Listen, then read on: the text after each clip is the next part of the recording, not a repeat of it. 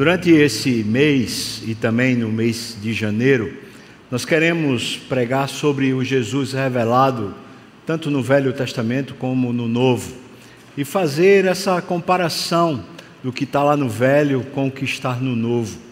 Então, nós vamos começar por Gênesis, só que não só Gênesis, vamos fazer uma comparação entre um texto de Gênesis e um texto de Apocalipse, para que fique claro para nós como desde sempre o plano eterno de Deus era enviar seu filho. O Natal não é um mero episódio onde o filho de Deus nasce. É um projeto eterno, um plano eterno. É um desejo eterno do Deus Pai fazer conhecido a glória do seu filho por toda a criação. Peço que você abra sua Bíblia em Gênesis no capítulo 3, versículos 14 e 15. E lendo esse texto, eu me emocionei algumas vezes, porque eu fiquei pensando naquele momento tão trágico, o momento que o homem e a mulher pecaram, aquele momento em que eles escolheram abandonar a Deus. Deus procura eles no jardim do Éden e eles estão escondidos. E eles fazem questão de dizer isso. Nós nos escondemos porque nós vimos que estávamos nus. Mesmo assim, aquele que talvez fosse um momento onde Deus poderia manifestar a sua ira contra os homens, contra a humanidade, antes de ele pronunciar qualquer palavra de condenação para Adão ou para Eva, ele traz uma palavra, um anúncio, uma profecia do seu filho, da vinda de Jesus para a terra. Todos os teólogos afirmam que esse texto que vamos ler é o proto-evangelho. É o evangelho anunciado fora de tempo, ainda como se fosse um grande mistério que ah, ninguém podia entender profundamente. Mas está aqui a revelação muito clara de que o Filho de Deus viria à terra para salvar a humanidade. Vamos ler o texto, Gênesis 3, 14 e 15 fala: Então o Senhor Deus disse à serpente: Visto que isso fizeste, maldita és entre todos os animais domésticos, e o és entre todos os animais selváticos. Rastejarás sobre o teu ventre, e comerás pó todos os dias da tua vida. Eu porei inimizade entre ti e a mulher, entre a tua descendência e o seu descendente. Este descendente da mulher te ferirá a cabeça, e tu, serpente, ferirás o descendente da mulher no calcanhar. Mas passe as páginas da Bíblia, vá lá para o final agora em Apocalipse, capítulo 12. Nós vamos ler nesse primeiro momento até o versículo 6, Apocalipse 12, de 1 a 6. E o que vemos lá? Uma mulher que vai ter um filho e uma, um dragão que quer matar o filho da mulher. É isso que lemos em Apocalipse 12. Portanto, é como se fosse um espelho. O que está anunciado agora está revelado. Diz assim o versículo 1 de Apocalipse 12: viu-se grande sinal no céu, a saber, uma mulher vestida de sol, com a lua debaixo dos seus pés e uma coroa de doze estrelas na cabeça, e achando-se grávida, grita com as dores de, pra, de parto, sofrendo tormentos para dar à luz. Viu-se também outro sinal no céu, e eis um dragão grande, vermelho, com sete chifres desculpa, sete cabeças, dez chifres e nas cabeças sete diademas. A sua cauda arrastava a terça parte das estrelas do céu, as quais lançou para a terra, e o dragão se deteve em frente da mulher que estava para dar à luz, a fim de lhe devorar o filho quando nascesse. Nasceu-lhe, pois, um filho varão esse filho de varão há de reger todas as nações com um cetro de ferro. E o seu filho foi arrebatado para Deus até o seu trono. A mulher, porém, fugiu para o deserto, onde lhe havia Deus preparado lugar para que nela a sustenta, nele a sustentasse durante 1260 dias. Amém. Vamos orar.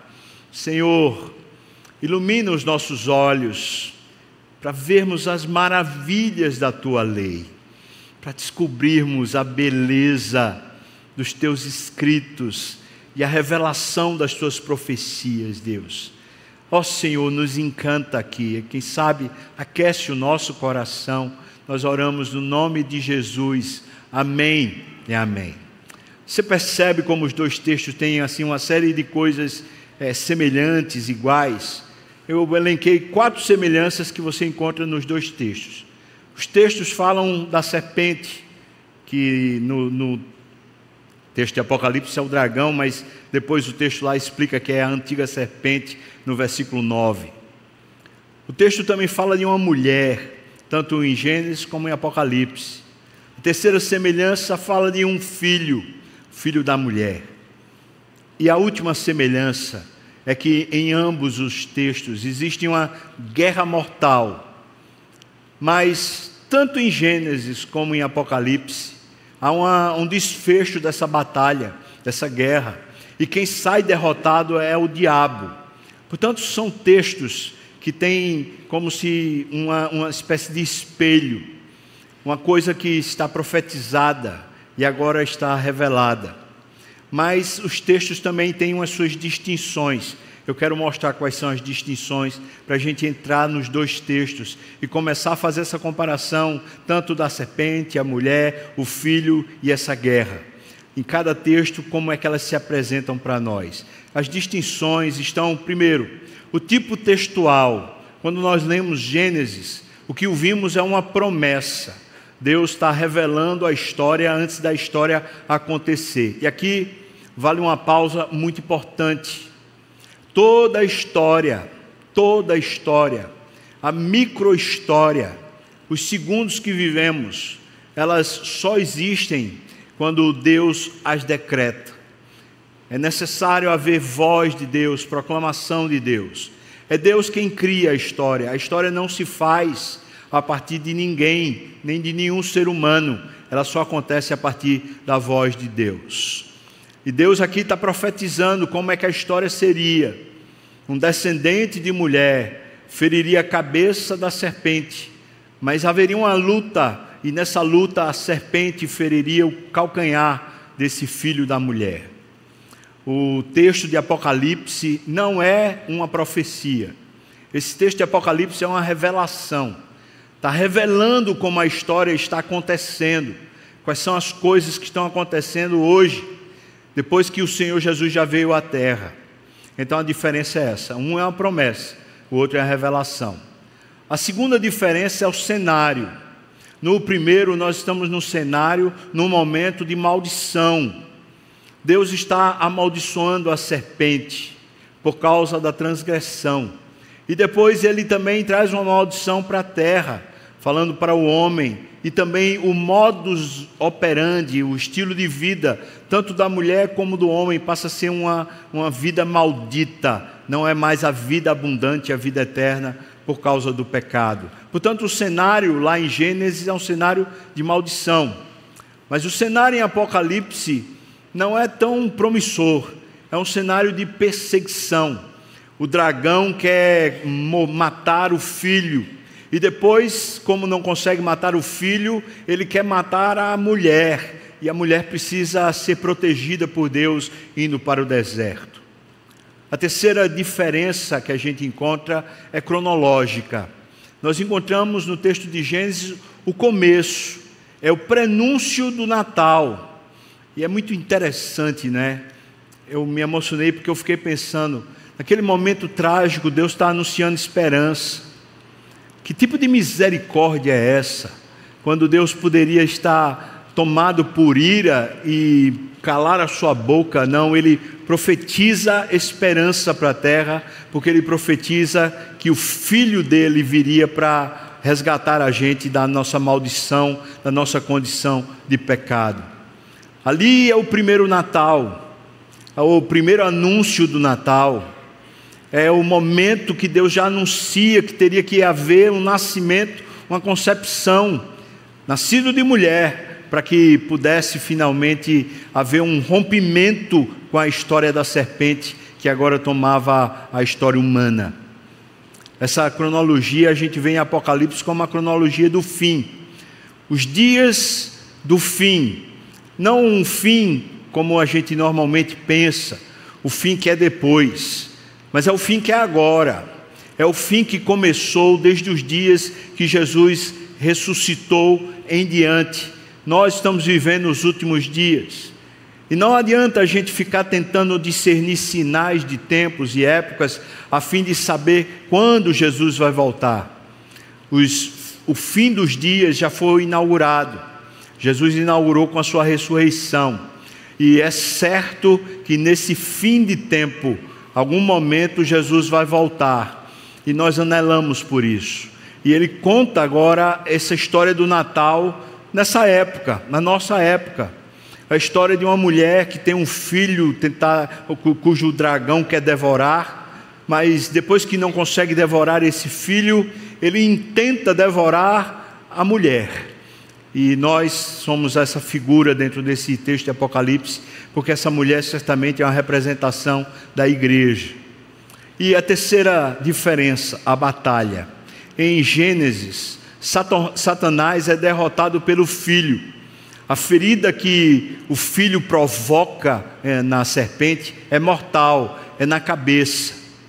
Mas o filho também é ferido pela serpente, e a ferida ali é a cruz é quando Jesus morre na cruz e aparentemente houve um colapso, houve um fim, mas Cristo ressuscitou e essa é a esperança da nossa glória.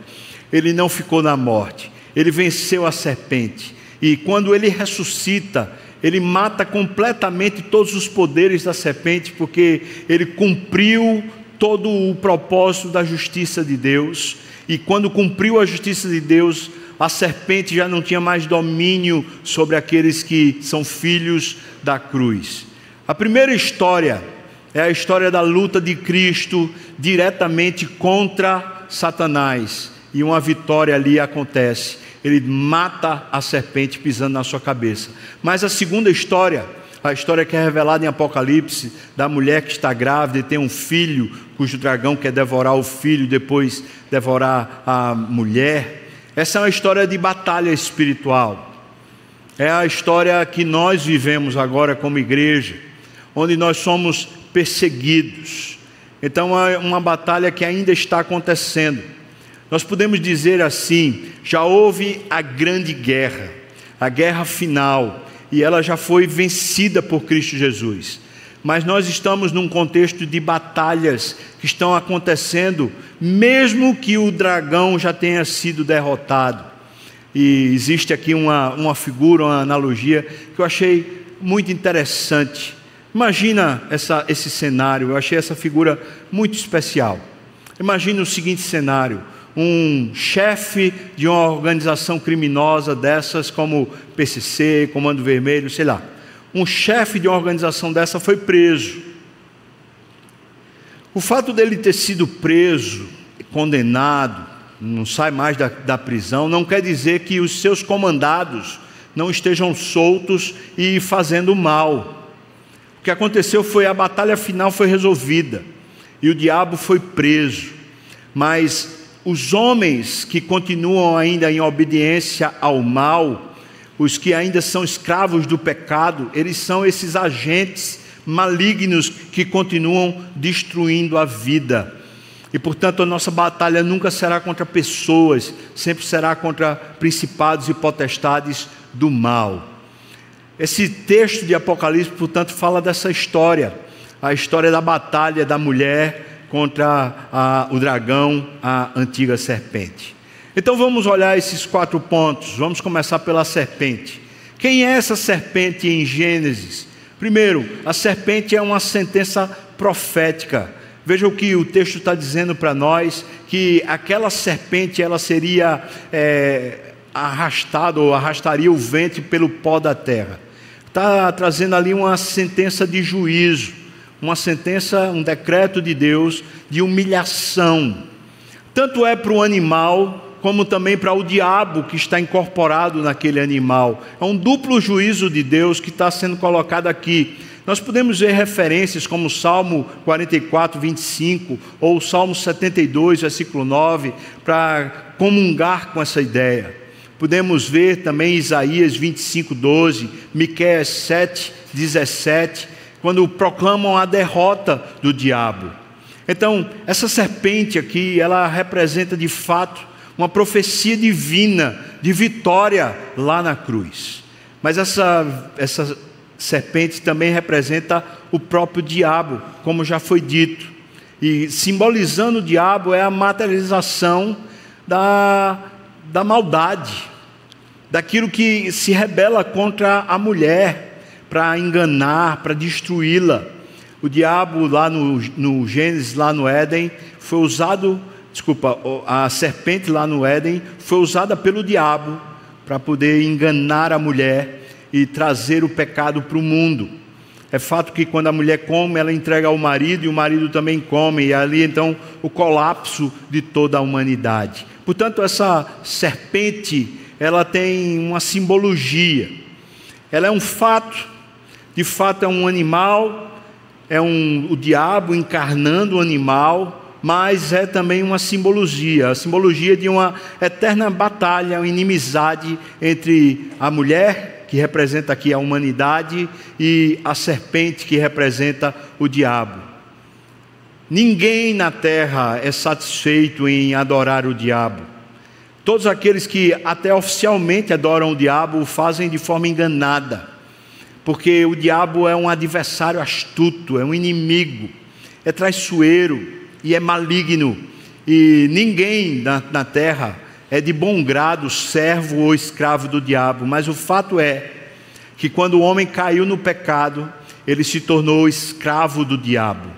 E essa é a condição de todos os seres humanos, até que Cristo os liberte pelo poder da cruz. E enquanto não houver libertação pelo poder da cruz, essa é a grande história. É a história de uma briga da serpente contra a mulher, representada aqui pelo, pelo, pela humanidade toda, a representação da humanidade toda. Mas quem é essa serpente lá em Apocalipse, capítulo 12? Bom, a serpente recebe o nome de dragão e ela exerce uma influência universal. 12, versículo 3, fala sobre isso, sobre essa referência universal. Veja o que o texto diz no versículo 3. Ela tem sete cabeças, e isso representa que ela exerce poder e grande autoridade de uma forma universal. Diz também que tem dez chifres, isso simboliza a sua capacidade destruidora. E diz também que ela tem sete diademas, que simboliza o seu governo universal, a sua influência que não está limitada, ela vai a todos os povos e nação. Aqui está uma referência de que o diabo tem um reino, é o império das trevas, e possui súditos na terra toda. Essa serpente no, no Apocalipse é chamada então de dragão e tem uma influência universal.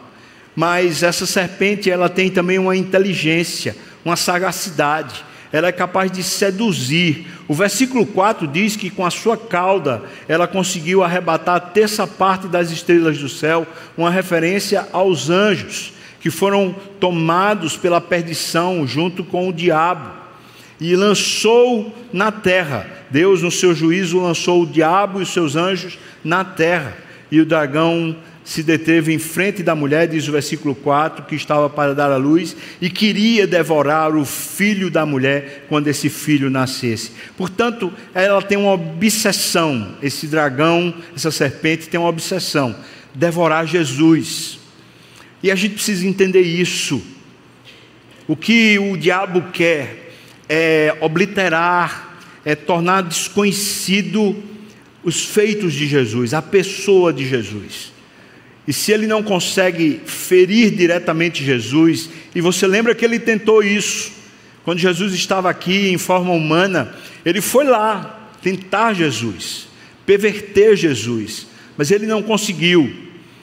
E como ele não conseguiu aqui na terra, Ele tenta fazer isso agora através dos seres humanos. Mas em terceiro lugar, essa serpente tem sentimentos.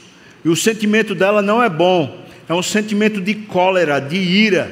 O versículo 12 diz que ela está cheia de cólera. O versículo 17 diz que está irado permanentemente contra a igreja. Veja o versículo 12, capítulo 12, versículo 12 diz: O diabo desceu até vós, cheio de grande cólera. E diz também no versículo 17: Irou-se o dragão contra a mulher e foi pelejar com os restantes da descendência da mulher. Em quarto lugar, essa serpente, que agora é um dragão, tem uns objetivos muito claros. O objetivo é perseguir Jesus, o Messias. Versículo 4 diz isso. Mas também perseguir a sua igreja, uma vez que muitas vezes ele não consegue ferir Jesus. O versículo 13 diz o seguinte: Quando, pois, o dragão se viu atirado para a terra, ele perseguiu a mulher que dera luz ao filho varão. Ficou claro, então, irmãos, essa figura do dragão e a serpente são a mesma figura representa a mesma coisa. Essa, esse maligno que está com seus projetos de, de alguma maneira, destruir Jesus. Impossível. Então ele agora quer destruir a igreja. Agora, que fique claro: aqueles que já são súditos do diabo, aqueles que não têm a salvação, eles são meras ferramentas na mão do diabo o diabo pouco se importa com eles, a não ser para o fato de destruí-los. Mas a igreja é, é filha da cruz. Todos nós somos filhos da cruz. Então, nós somos alvo, porque o inimigo quer obliterar a glória de Cristo. E preste atenção que não é fazendo mal a você diretamente que ele tenta obliterar Cristo. Ele é muito mais astuto que isso. Ele quer seduzir você, para você viver para a glória desse mundo. Porque se a igreja que tem a glória de Cristo, em vez de estar entusiasmada, estiver embebecida pela glória de Deus, ela começar a se subverter buscando a glória humana, a glória dos homens, então ela termina deixando de fazer a função para a qual ela está aqui na terra. A igreja não está buscando status na terra. A igreja não está buscando poder entre os homens. A igreja não está buscando conforto. A igreja não está buscando riqueza. Eu estou falando à igreja, irmãos, não pense numa forma etérea, eu estou falando de você, estou falando de mim. Nós não estamos aqui na terra para alcançar as coisas da terra, as coisas desse mundo. Nós estamos aqui na terra porque vimos a glória do unigênito do Pai. Nós vimos o sacrifício de Jesus, nós somos aqueles que apreciaram, valorizaram e, portanto, nós somos filhos da cruz. E quando somos filhos da cruz, nós temos uma glória que esse mundo não pode dar, e a glória de Cristo enche o nosso coração para vivermos para Ele. E o diabo, sagazmente, ele nos enfrenta de uma forma sedutora, tentando nos arrastar para buscarmos a glória desse mundo, buscarmos as coisas desse mundo, em vez de vivermos para Deus. E assim, muitas vezes, ele vai seduzindo você, fazendo sua carreira profissional, em vez de ser para Deus, ser para os seus próprios apetites, ser para os seus próprios interesses e projetos. Em vez de você viver a sua energia, o seu fôlego de vida dedicado a Deus, com a família dedicada a Deus, com seu suor e lágrima dedicados a Deus, muitas vezes nós subvertemos isso por causa da sedução da serpente. Então começamos a dedicar o suor, a família, a vida para esse mundo. Nossa batalha como vimos semana passada, não é contra carne e sangue, é contra principados e potestades. Se você não viu, você estava nesse culto da, das oito, eu, eu, chamo você para olhar lá no YouTube o culto das dez, quando falamos sobre essa batalha espiritual lá em Efésios. Agora vamos falar desse segundo personagem, a mulher. E tem uma distinção cronológica entre a mulher que nós vemos lá em Gênesis e a mulher que nós vemos agora lá em Apocalipse. Quem é essa mulher lá em Gênesis? Primeiro, essa mulher é uma encarnação. É a maneira de revelar que Cristo, o Filho de Deus, viria à terra de uma forma humana. Esse é um grande mistério da teologia. Veja, irmãos, para nós sermos salvos, precisava haver uma morte. Uma morte de um homem perfeito, de alguém que pudesse pagar a dívida, a dívida do pecado. Era necessário então que Deus se fizesse carne. Mas como Deus se faria carne? O texto diz para nós no Natal que Deus fecunda o ventre de Maria. E então aquela mulher que foi agraciada por Deus, ela recebe no seu ventre o bendito Filho de Deus. E ela tem o, ela pare o Filho de Deus e Cristo nasce em carne, sendo Deus de Deus, mas nascido em carne. Portanto, essa mulher que é citada em Gênesis não é Eva, e também não é Maria, mas é uma referência à humanidade que viria a acontecer no Filho de Deus para que haja salvação. Essa mulher também representa em Gênesis a inimizade. Veja que ele diz com todas as letras: porém, inimizade entre ti e a mulher. Essa inimizade entre a humanidade e o diabo, que não, não se bicam e não vão se bicar nunca. Essa mulher, portanto, ela representa a humanidade aqui em Gênesis. Ela não representa o gênero, ela representa todos nós que não temos afinidade com o diabo e nem queremos ter. A igreja é inimiga, o mundo é súdito, mas sejam os inimigos ou os súditos do diabo, ambos não gostam, não querem o diabo porque ele é mau. E assim nós descobrimos em Gênesis quem é essa mulher. Mas em Apocalipse, quem é essa mulher? Existem três, três teorias, três ideias a respeito dessa mulher. Uma teoria é de que essa mulher seria Israel, o Israel do Velho Testamento, cujo, cujo ventre, cuja ideia da nação seria receber as profecias de que o Filho de Deus viria por meio de Israel, e portanto nasceria de Israel o Filho de Deus. A outra ideia, essa ideia mais católica, é a ideia de que essa mulher é Maria.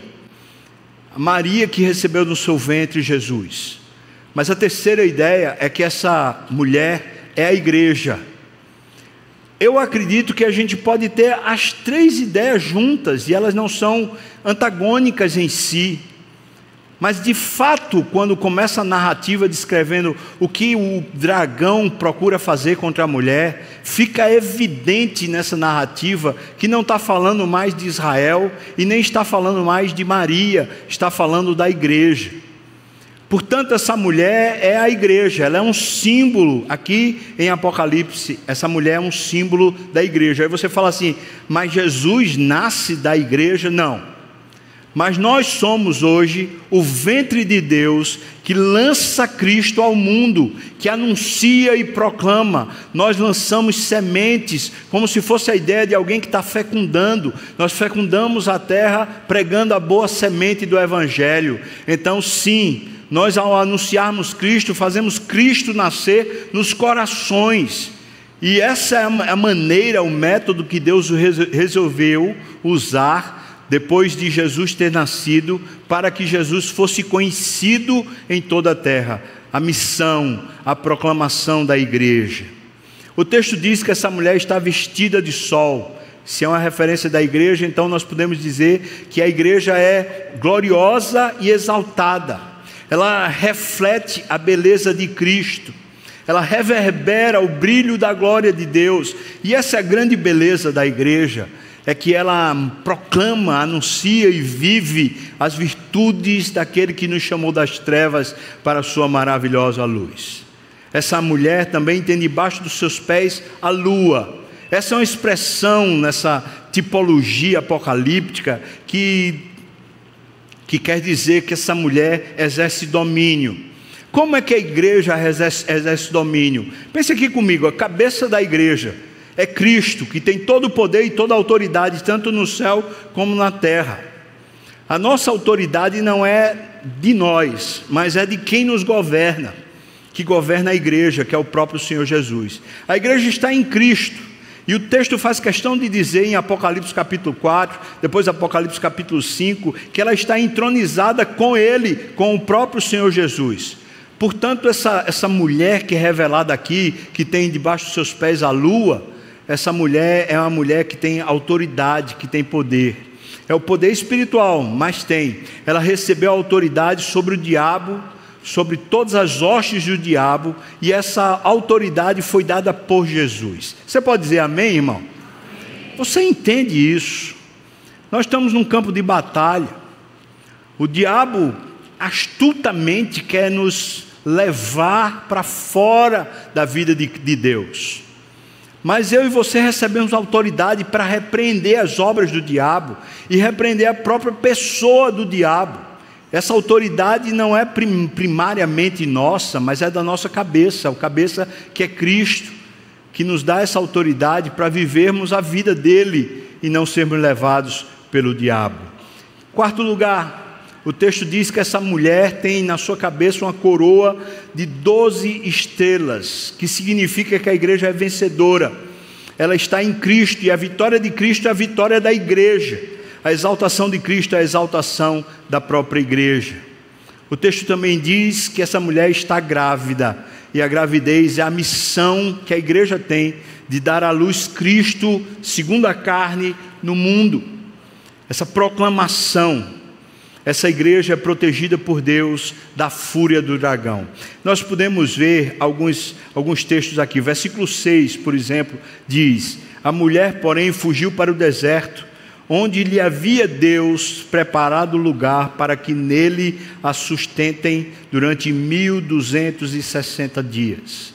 E o versículo 14 diz: Foram dadas à mulher ah, duas asas grandes de águia, para que a mulher pudesse voar até o deserto, ao seu lugar, onde aí ela pudesse, pudesse ser sustentada durante um tempo, tempos e metade de um tempo, fora da vista da serpente. Ou seja, essa mulher está sendo perseguida pela fúria do dragão, mas Deus parece que está orquestrando dispositivos, mecanismos para proteger essa mulher.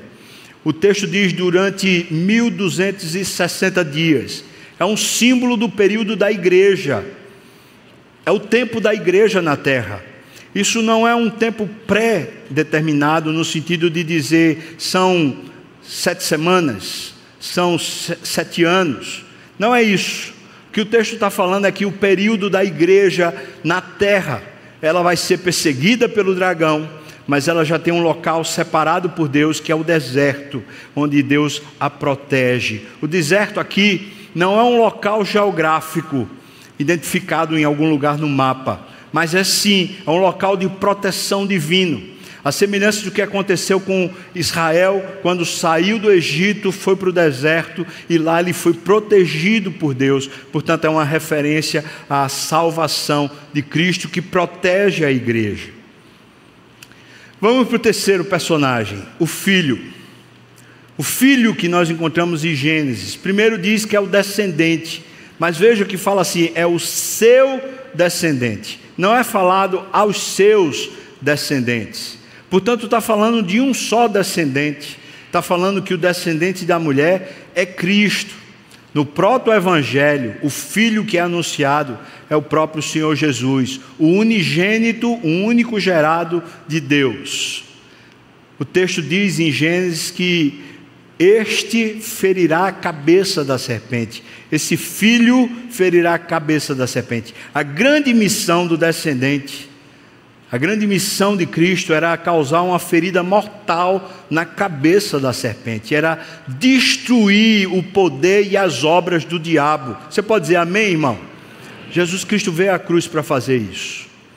O terceiro diz que esse filho seria ferido no calcanhar, tu lhe ferirás o calcanhar. A missão que Cristo executaria, segundo Gênesis, ela seria executada através de uma ferida que o diabo causaria no seu calcanhar.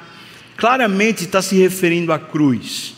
a uma doença, uma ferida mortal que foi fringida pelo, pela serpente no calcanhar de Jesus, mas que ao terceiro dia ele ressuscitou e saiu mais que vitorioso.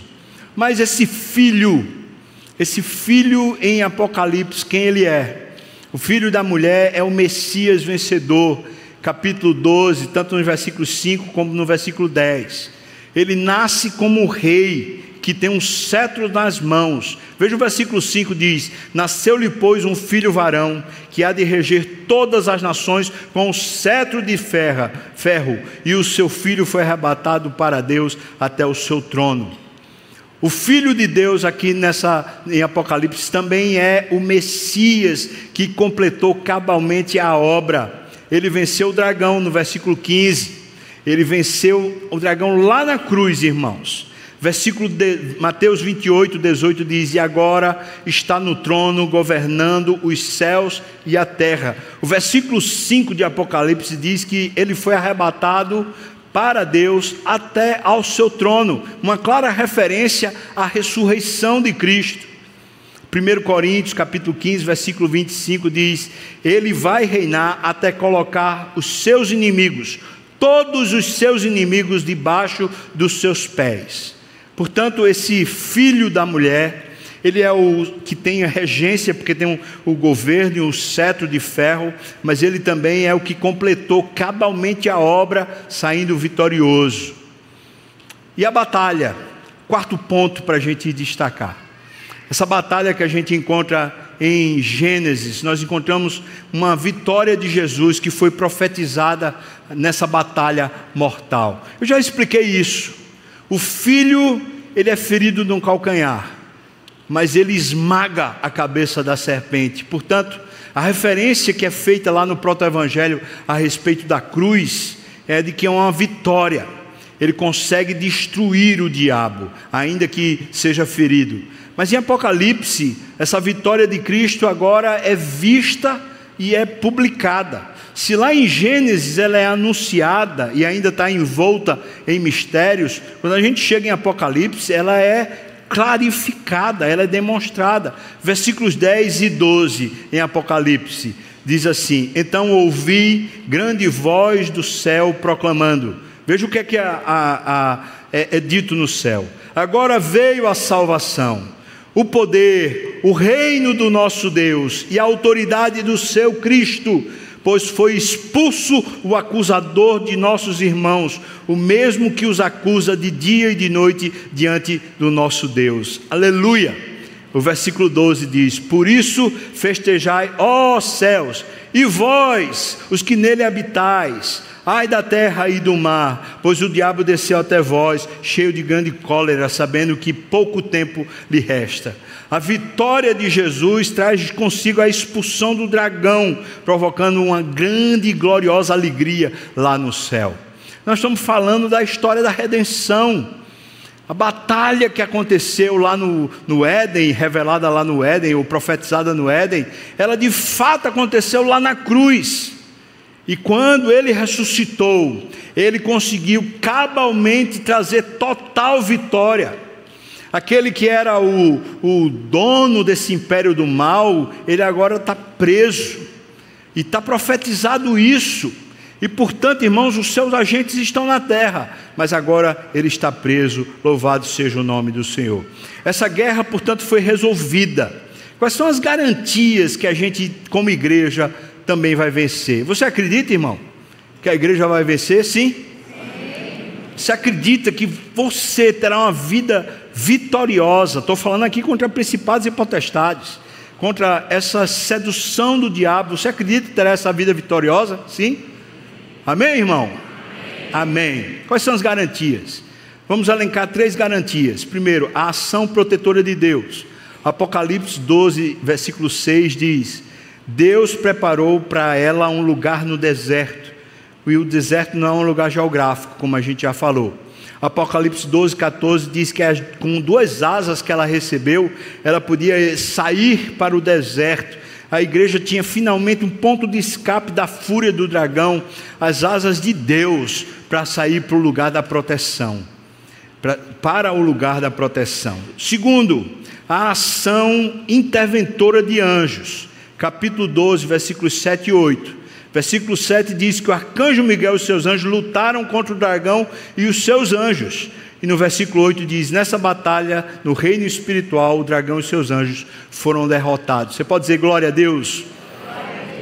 Nós temos uma proteção de Deus, que já providenciou um método, meios para que no meio das batalhas da terra a gente pudesse se abrigar no deserto, se abrigar na salvação de Cristo, se abrigar, se abrigar na mão poderosa de Deus. Então a gente pode se abrigar, mas junto com isso nós temos os anjos que estão batalhando e vencendo. Mas em terceiro lugar, nós temos a oração intercessória de Cristo por nós. Não está aqui no texto de Apocalipse, mas nós vamos ler dois textos aqui. Hebreus 7, 25 diz que Ele está nos céus intercedendo por nós. E depois Romanos 8, 34 diz: Por causa da sua intercessão, nenhuma acusação pode prosperar contra os eleitos de Deus, porque é Deus quem os justifica, porque Cristo morreu por eles. Glória a Deus. Portanto, nós estamos livres também dessa condenação. É uma batalha. Temos a proteção de Deus, nós temos os anjos batalhando e nós temos o próprio Senhor Jesus intercedendo por nós a fim de que sejamos vitoriosos. Portanto, nós seremos vitoriosos. Essa batalha é uma batalha contra a igreja, como estamos entendendo. Mas como a igreja vencerá essa batalha? Apocalipse revela para nós, capítulo 12, versículo 11, diz que é por causa do sangue do Cordeiro e também por causa da palavra do testemunho. Hernandes Dias Lopes diz o seguinte, se referindo a essa passagem: diz, ela prefere ser uma igreja Marte a ser uma igreja apóstata. Ela prefere morrer a negar o nome de Jesus. A igreja é assim mesmo, morrendo é que ela vence Satanás. Quem traz Cristo no coração também traz uma cruz nas costas. Não é uma crença intelectual no Cordeiro, nem um louvor interno do Cordeiro que significa vitória, mas somente a palavra do testemunho diante dos ouvidos dos estranhos. Veja que duas são as armas que a igreja usa nessa batalha. Diz que é o sangue do Cordeiro ou seja, é a aliança que Deus fez conosco, que não pode ser retirada por nenhum poder. Está lá Romanos capítulo 8, o final daquele capítulo, dizendo que nada poderá nos separar do amor de Deus que está em Cristo Jesus. Você pode dizer aleluia? Nada poderá nos separar. O sangue do Cordeiro é que sela um compromisso de Deus conosco e nos alinha a Deus de uma forma que nós somos agora a noiva de Cristo e nada poderá nos arrebatar da mão do Senhor. Bendito seja o nome do Senhor. Mas o texto diz também: a segunda arma é uma proclamação, é uma palavra de testemunho, é um, um contexto de guerra. É um contexto onde a gente está sendo perseguido, o dragão quer nos tragar, quer nos tomar. Entretanto, nós, em face à morte, em face à perseguição, em face à destruição, nós anunciamos para o mundo: amamos Jesus. Jesus é o motivo da nossa vida, é o motivo de toda a nossa história, é por Ele que vivemos e só para Ele que vivemos. Não a nós, Senhor, não a nós, mas ao Teu nome seja dada toda a glória. Amém, irmãos? Amém. Você percebe então o que é que tem a ver com o Natal? Desde o primórdio, um plano eterno. Aquela criança que foi para aquela manjedoura, ela já trazia consigo uma batalha imensa espiritual. Havia uma sombra de uma cruz naquela manjedoura. Aquela criança tão simples, ela nascia como vitoriosa que veio para vencer e venceu. Glória a Deus. E agora nos deixa como os filhos da cruz. Aqueles que têm um emblema no peito. Eu sou de Jesus. Estou pronto para a morte. Estou pronto para vencer esse mundo, para vencer o diabo. Estou pronto no nome de Jesus. Amém, irmão? Você está pronto também? Um Natal que é revelado em Gênesis que é clarificado lá em Apocalipse, desvendado lá em Apocalipse. Um Natal que fala de um menino nascendo, mas um menino que nasce no meio de uma grande guerra, mas ele nasce como vitorioso para vencer. Louvado seja o nome do Senhor. Veja que a Bíblia, toda ela, é uma revelação de Jesus para nós o adorarmos e o exaltarmos. Vamos ficar de pé, irmãos, para a gente orar em gratidão, louvor, adoração a esse Senhor Jesus. Bendito seja o teu nome, Senhor. Que maravilha, porque o teu filho veio e venceu e nos deu a vitória. E agora nós somos esses súditos que queremos viver para a tua glória. Ó Senhor, nos ajuda, não nos deixa ser levados com os demais. Ajuda-nos a vivermos só para ti e só para a tua glória, Pai. Livra-nos do mal, Pai. Livra-nos de tropeçarmos e enche o nosso coração de dedicação e amor pelo Senhor. Nós oramos assim, Senhor, no nome de Jesus e que a graça do nosso Senhor e Salvador Jesus Cristo, o amor de Deus, nosso querido e amado Pai, comunhão, consolo, a bênção, o poder, o avivamento do Espírito venha sobre nós, povo do Senhor, não só aqui agora, mas até quando o Senhor voltar, nos tomar para si. Aleluia! Amém. Amém, irmãos? Amém. Amém. Deus abençoe você.